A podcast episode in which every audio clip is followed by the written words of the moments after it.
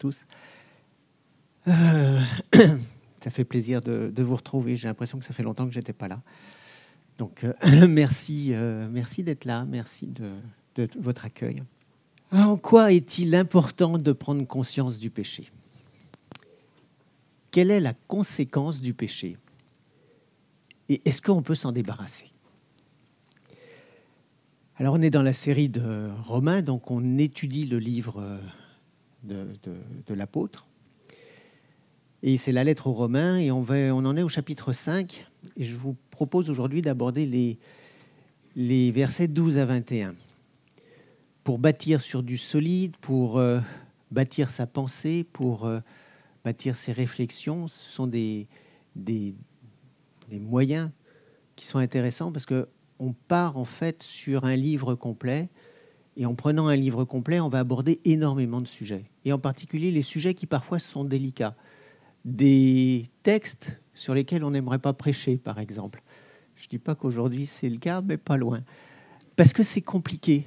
Et des fois, on a tendance à lire ça en se disant, bon, j'ai pas tout compris, c'est pas très grave, on verra ça la prochaine fois. Là, tac, ça tombe, on se dit, tiens, bon, et eh ben on va travailler dessus. Alors je vous propose de réaliser qu'en étant conscient du péché, on va avoir besoin de Jésus-Christ.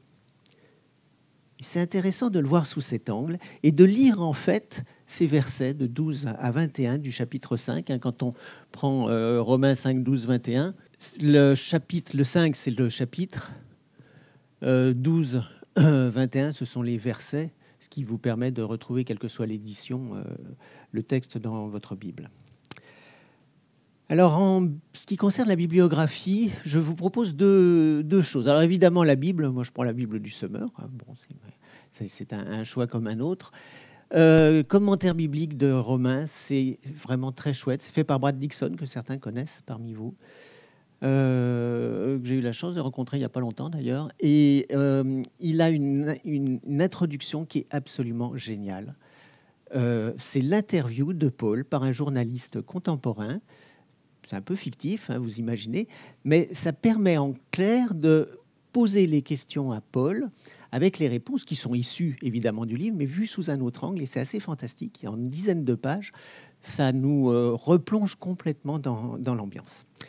Et puis la théologie systématique de, de Wayne Gruden, c'est euh, un peu le livre de chevet. Je crois que ça, ça, fait partie des choses que, effectivement, je vous conseille. Alors, euh, en plus de la Bible, hein, comme livre de chevet, mais c'est vraiment un, ouvrage qui est clair, qui est assez simple à lire et qui permet d'aborder vraiment des sujets euh, très, très larges. Alors, on rentre un petit peu dans le sujet. On est entre 50 et 60 après Jésus-Christ, et on est au cours du troisième voyage de Paul. Et en fait, cette lettre a été écrite à Corinthe. Donc, il écrit euh, sa lettre à Corinthe et c'est destiné euh, à l'Église de Rome, en fait, aux, Romains, aux chrétiens euh, de Rome. On a vu que dans le chapitre 1 et 3, Paul nous montre combien nous sommes tous condamnés. C'est assez tristounet hein, comme, comme passage. C'est assez, on se dit bon, on est tous condamnés. Ouais, bon, d'accord. Et on va où avec ça? Mais à la fin du chapitre 3, alors là, il y a l'espoir, l'espoir qui apparaît avec le salut possible par Jésus-Christ. Et le chapitre 4 utilise les exemples avec Abraham, qui a été sauvé par la foi, avec euh, David aussi, pour aborder la justification par la foi. On, reviendra sur le mot euh, tout à l'heure. Et au début du chapitre 5, Paul insiste sur les conséquences positives de cette justification. Dieu nous promet que nous allons être revêtus de la gloire de Dieu. Alors ça, c'est assez fantastique. Quel merveilleux fondement pour bâtir une vie solide. L'espérance et le bonheur de savoir sauvé par Christ. Soyons véritablement émerveillés par ça. Émerveillés par la justification par la foi. Et comme disait Mathias la semaine dernière, le plus merveilleux cadeau, qu'on qu'on a pu avoir. Alors, je vous propose de lire donc euh, ces, quelques versets avec euh, quatre euh, parties. D'abord le péché, la loi, l'acquittement, puis une question qui est cruciale est-ce que tout le monde sera acquitté? Vous vous souvenez de la chanson de Paul Naref On ira tous au paradis? Eh ben non. juste un truc. Ça, là, j'ai oublié de vous en parler. Ça vous fait penser à quoi? Ouais, une tache d'essence ou d'huile. Alors, il y a de ça quelques années, on va dire que c'est un temps absolument révolu. Euh, il y avait des gens qui lavaient dans, les rivières leurs outils, ils mettaient leurs produits de vidange, des tracteurs qu'on lavait aussi dans la rivière. Et ça faisait des trucs que j'aimais bien. J'avais une dizaine d'années, du haut de mes dix ans, je trouvais ça très sympa de voir euh, tout un truc un peu irisé, joli comme ça, avec des tas de couleurs sur la rivière. Euh, j'ai un peu déchanté après quand j'ai vu les conséquences euh, que ça pouvait faire. Ben, en fait, on peut imaginer que le péché, c'est ça aussi. C'est-à-dire qu'il a fallu juste un impact pour que le péché inonde le monde. Comme une goutte d'huile dans une mare, le péché, c'est pas grand-chose, mais ça inonde tout ce qu'il y a autour. Alors le péché, par un seul homme, c'est le verset 12 de chapitre 5 de Romains, le péché est entré dans le monde. Et par le péché, la mort. Et ainsi la mort a atteint tous les hommes, parce que tous ont péché.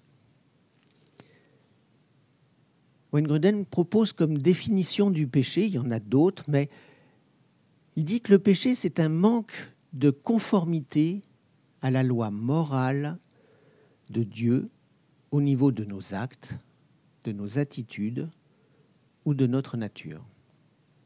On va partir là-dessus. Je vous le répète, un manque de conformité à la loi morale de Dieu au niveau de nos actes, de nos attitudes ou de notre nature. Avant d'être achetés par Christ, nous avions des actes répréhensibles et des attitudes pécheresses mais nous étions aussi pécheurs par nature. Alors, c'est l'aspect qui est un petit peu compliqué, c'est comment on peut être pécheur alors qu'on n'a rien fait. rien de particulier. Déjà à la naissance, l'homme, l'individu, l'humain est pécheur. C'est-à-dire, en fait, il n'est pas en accord avec la, avec la morale de Dieu. Il faut en prendre conscience, et puis l'accepter tout simplement. Mais notre nature humaine ne se conforme pas naturellement à la loi morale de Dieu. Et paradoxalement, nous sommes solidaires avec Adam pour le péché et individuellement responsables de notre attitude face au péché. C'est un peu ce paradoxe dans lequel on est. Nous sommes tous pécheurs avec un péché à la base de l'humanité. Et nous, nous péchons aussi et nous sommes euh, responsable de notre attitude. Et tout le paragraphe que nous allons lire est destiné à comparer Adam et Jésus-Christ. Et ça, c'est un truc qui est vraiment passionnant. C'est que ici, le péché abordé n'est pas celui qu'on commet euh, régulièrement pendant notre vie terrestre, mais celui qui nous a été imputé, qui nous a été donné lorsque Adam a désobéi. On a vu le péché, on aborde la loi maintenant. Verset 13. En effet, avant que Dieu ait donné la loi de Moïse, le péché existait bien dans le monde. Or, le péché n'est pas pris en compte quand la loi n'existe pas. Je ne sais pas si cet exemple va, vraiment vous parler, mais avant 1923 à Paris, j'ai un peu vérifié, j'espère que je ne me suis pas planté, euh, il n'y avait pas de feu tricolore pour réguler la circulation. Alors, on imagine deux voitures qui arrivent à un carrefour, il y a un accident, on va dire que c'est un accident grave, euh, mais s'il n'y a pas le code de la route, qui est responsable? On va dire bah, celui qui vient de droite. Bah non, il n'y a pas de code, donc euh, qui est responsable? Qui passe? Personne n'a l'impression d'enfreindre la loi, puisqu'il n'y a pas de loi, il n'y a pas de code. Mais quand le code est là, ne pas laisser passer quelqu'un qui vient de sa droite, c'est une infraction. Et c'est logique que cette infraction soit punie. Avant la loi, le mal existait, le péché existait, mais c'était difficile de punir parce que c'est difficile de réaliser qu'on blessait Dieu. On n'avait pas ce code. Et lorsqu'on blessait Dieu, c'était parce qu'on avait enfreint la loi de Dieu. Et pourtant, la mort a régné depuis Adam jusqu'à Moïse, même sur les hommes qui n'avaient pas commis une faute semblable à celle d'Adam, qui est comparable à celui qui devait venir. Le salaire du péché, c'est la mort. Ça, on l'a vu, on reverra, c'est Romains 6, 23. Alors on peut se dire que puisque tous les hommes meurent, euh, c'est la preuve qu'ils sont tous pécheurs. Ok, il y a deux exceptions, on verra ça un autre jour. Donc on retrouvera cette idée dans les versets 18 et 19. Ah ouais, j'ai quand même oublié de vous dire, c'est que dans l'accident, sur, la, sur le, siège, sur la banquette arrière, il y avait toute l'humanité. Donc, euh, lorsqu'il y a eu un accident, le responsable, effectivement, celui qui conduisait la voiture, c'était Adam, pourquoi pas, euh, mais il a emmené tout le monde derrière.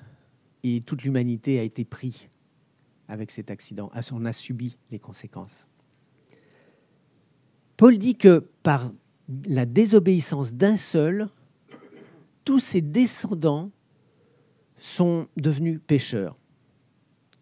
Alors, il faut voir que tous les humains étaient représentés par Adam quand il a été mis à l'épreuve au paradis, dans le jardin d'Éden, hein, dans le jardin d'Éden, paradis au début de la création. Et Adam a péché, et Dieu nous a considérés comme coupables au même titre qu'Adam. Il nous a imputé son péché. Dieu nous a imputé le péché d'Adam. C'est injuste Peut-être. Mais qui sommes-nous pour oser considérer que euh, Dieu est injuste? Ma conception de la justice est-elle supérieure à la décision de Dieu? Que savons-nous de Dieu pour nous permettre de le juger avec nos arguments et notre euh, appréciation.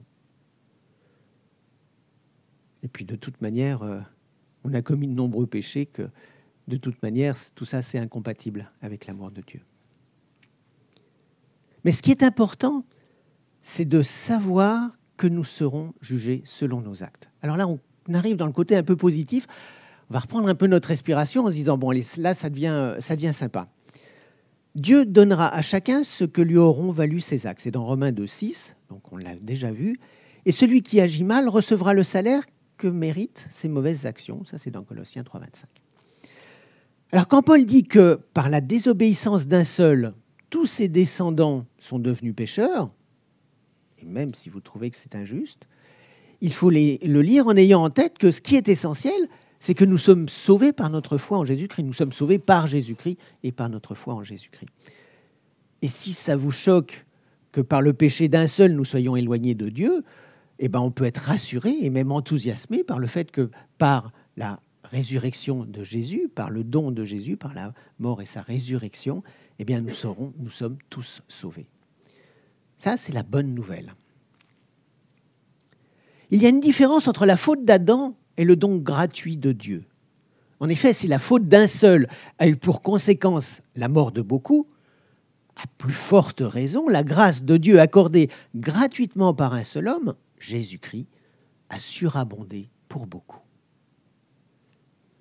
En effet, si la faute d'un seul a eu pour, pour, conséquence la mort de beaucoup, à bien plus forte raison, la grâce de Dieu accordée gratuitement par un seul homme, Jésus-Christ, a surabondé pour beaucoup.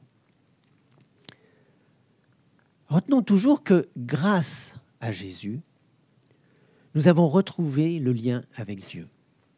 Ce lien avait été perdu par notre condition de pécheur, et de toute manière, nous savons que nous, commettons des péchés, hein, donc c'est ce manque de conformité à la loi morale de Dieu au niveau de nos actes et de nos attitudes ou de notre nature. Et eh ben, cette grâce est un don sans que nous ayons besoin de la gagner et surtout de mériter d'une manière ou d'une autre.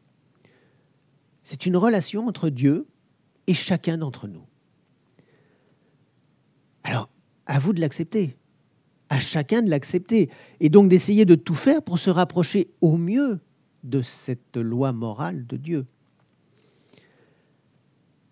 Car si, par la faute commise par un seul homme, la mort a régné à cause de ce seul homme, À bien plus forte raison, ceux qui reçoivent les trésors surabondants de la grâce et le don de la justification régneront-ils dans la vie par Jésus-Christ, lui seul? Ainsi donc, comme une seule faute a entraîné la condamnation de tous les hommes, un seul acte satisfaisant à la justice a obtenu pour tous les hommes l'acquittement qui leur donne la vie. Paul insiste sur la solidarité de l'humanité avec Adam. Mais ce qu'il met vraiment en valeur, c'est le lien entre Adam et Jésus-Christ. Il y a une nouvelle solidarité bien plus importante pour nous que celle avec Adam, c'est celle avec Jésus. Ce qui est essentiel, c'est la grâce que nous apporte Jésus. Nous avons la paix avec Dieu. On l'a vu la semaine dernière grâce à Jésus. Nous avons, ça, c'était dans, le, premier verset du chapitre 5. Nous gardons confiance dans les épreuves, au verset 9. Nous ne craignons plus la colère de Dieu, dans le verset euh, et dans le verset 18, il y a Ainsi donc, comme une seule faute a entraîné la condamnation de tous les hommes, un seul acte satisfaisant la justice a obtenu pour tous les hommes l'acquittement qui leur donne la vie. Jésus-Christ nous réconcilie avec le Père, avec Dieu. Grâce à lui, le pardon nous est imputé. Comme le péché nous était imputé par la désobéissance d'Adam, le pardon nous est imputé par Jésus-Christ. C'est-à-dire qu'on est justifié. Justifié, ça veut dire déclaré juste. Quand quelqu'un est coupable, on le déclare coupable, on va le condamner. Quand il est justifié, il est juste et il est rendu juste par Dieu. Et à partir de ce moment-là, aucune déclaration de culpabilité ne pourrait tenir devant la déclaration divine, celle de Dieu de justification. Donc on peut être totalement rassuré. Et c'est la bonne nouvelle de l'Évangile, et c'est la bonne nouvelle que sur laquelle veut insister euh, Paul quand il écrit aux Romains, en leur disant, mais il y a quelque chose de fantastique, c'est qu'à partir du moment où vous avez été justifié par Dieu grâce à, Jésus-Christ, bah, ça y est, maintenant, vous êtes sauvé, vous êtes libéré du péché. Quant à la loi, elle est intervenue pour que le péché prolifère. Mais là où le péché a proliféré, la grâce a surabondé, pour que comme le péché a régné par la mort, de même la grâce règne par la justice, pour nous conduire à la vie éternelle par Jésus-Christ, notre Seigneur. Pour Paul, la loi révèle le péché.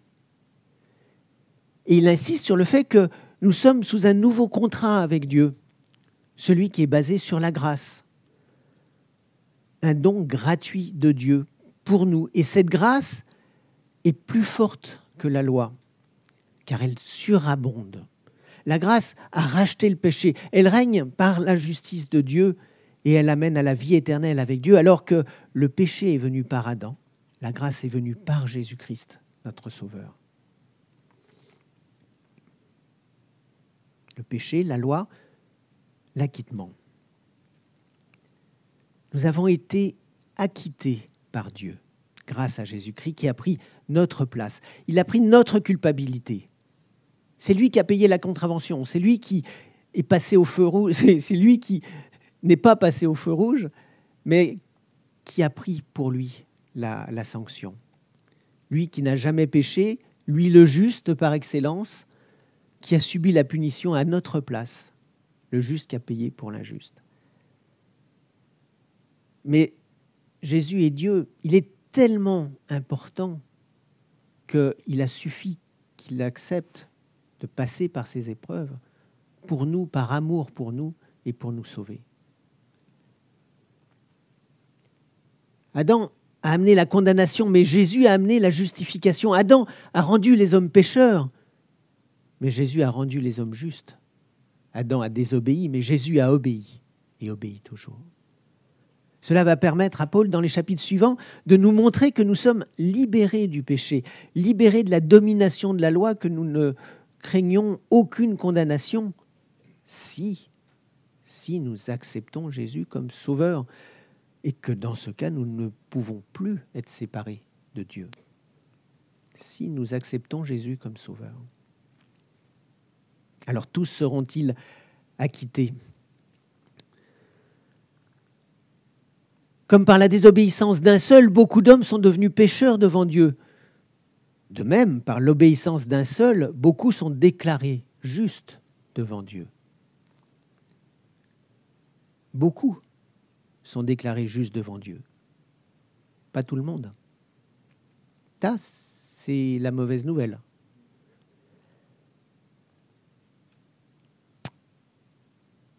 On a vu le péché, la loi, l'acquittement, l'acquittement pour tous, non.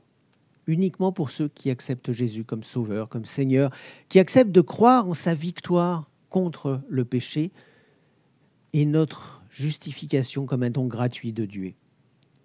Et franchement, je souhaite ardemment que tous vous puissiez euh, accepter Jésus. Et si certains d'entre vous se posent encore la question en se disant euh, c'est intéressant, mais il y a quelque chose qui me gêne, il y a quelque chose qui me manque, allez-y, quoi, ne remettez pas à plus tard, c'est trop dommage, vous avez un cadeau absolument merveilleux qui vous est offert sur un plateau, c'est gratuit. D'habitude, quand on gagne quelque chose, on a au moins acheté le billet du loto. Là, vous n'avez même pas acheté, on vous le donne, quoi. faut juste regarder et dire oui, Seigneur, j'accepte.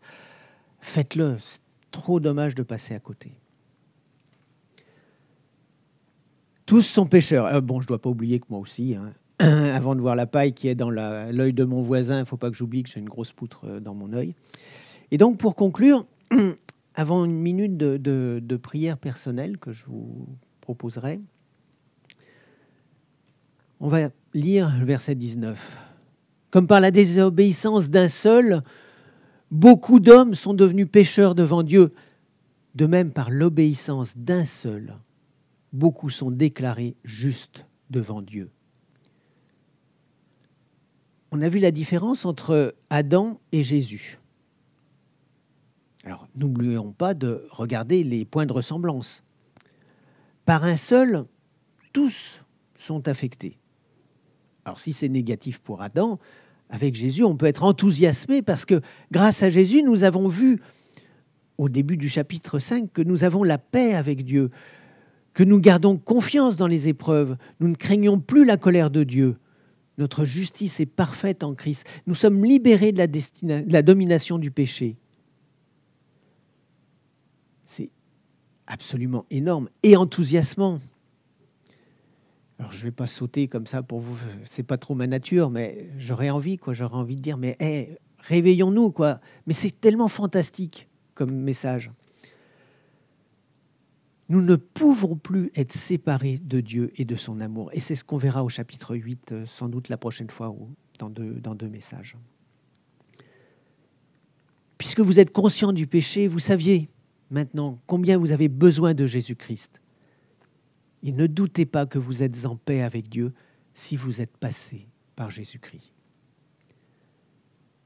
Je vous propose une minute de prière personnelle, et puis après je finirai par une courte prière.